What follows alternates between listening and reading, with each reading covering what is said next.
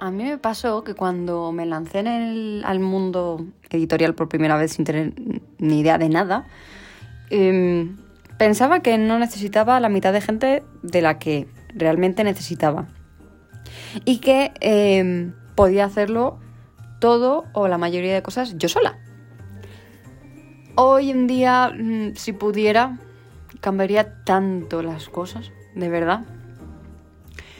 Cuando. Esto no solo pasa cuando vas. Eh, piensas en autopublicar, sino también cuando piensas en publicar de manera tradicional, ¿no? Porque creemos que tenemos que hacerlo todo por nuestra cuenta, pero eh, en muchas ocasiones hay trabajo que nos va a superar y que no podremos hacer nosotros mismos. Por ejemplo, te voy a poner el ejemplo más básico, creo yo, pero en el que más errores cometí. Y es el de la corrección.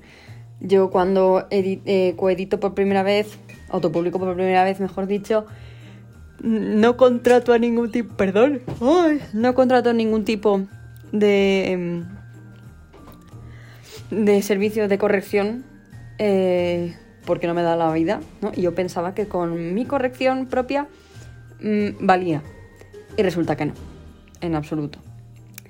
Eh, todavía me quedaba mucho para aprender, hoy en día todavía sigo aprendiendo, cometo un millón de errores. Cada vez que me pongo a corregir saco un error nuevo.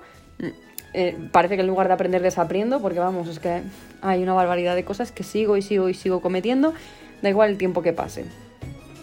Pero, eh, pero con esto lo que aprendí es que pedir ayuda mm, no nos hace más débiles, sino que todo lo contrario, ¿no?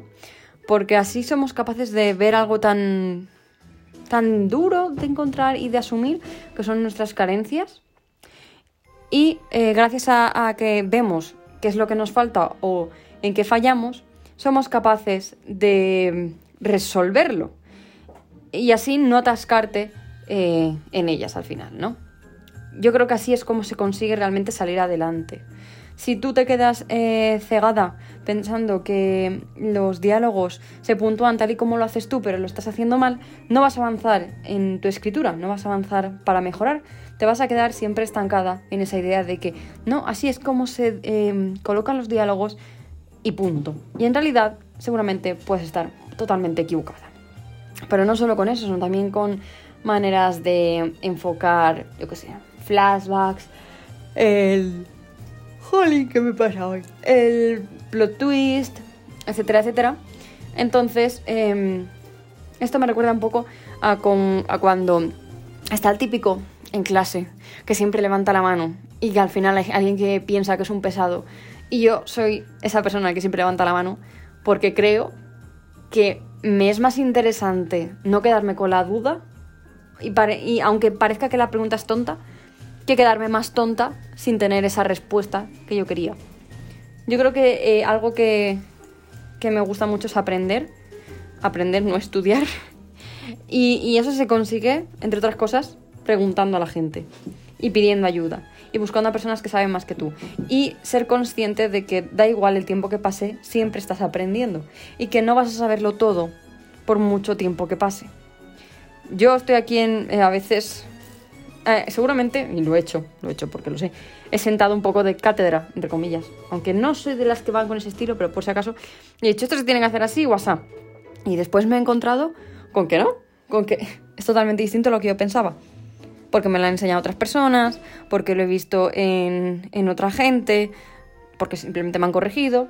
Y está bien, solo tienes que aceptar que puedes fallar. Esto es algo que a mí me cuesta mucho, ¿vale? Porque yo soy Tauro y soy cabezota, cabezota, cabezota. O sea, quiero decir, me cuesta mucho aceptar que no tengo razón, me cuesta mucho aceptar que, que me he equivocado, pero también con el paso del tiempo creo que, aunque me cuesta, lo asimilo y al final acepto ese cambio.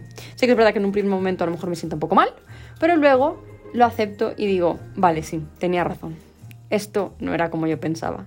Así que simplemente este episodio es para decirte, si necesitas ayuda, pídela no te hace menos escritora, no te hace menos profesional. Es más, yo creo que te va a ayudar a mejorar en ese aspecto, porque vas a aprender algo maravilloso que no sabrías si no hubieras probado a pedir ayuda a esa persona. y que bueno, si necesitas ayuda pues, para algunas cositas, tienes la Academia para Escritores, que es a un precio de risa, que son 10 euros al mes, puedes entrar y descubrir muchísimas cosas del sector editorial que además vamos actualizando. Yo cuando aprendo algo nuevo, lo actualizo para que eh, para corregir mis errores, ¿no? Que es posible también que los haya. Y nada más, espero que te haya gustado este episodio del podcast número 14 y que mañana volvemos aquí con un episodio más. Que pases lo que te queda de miércoles muy feliz y demás. Un besito.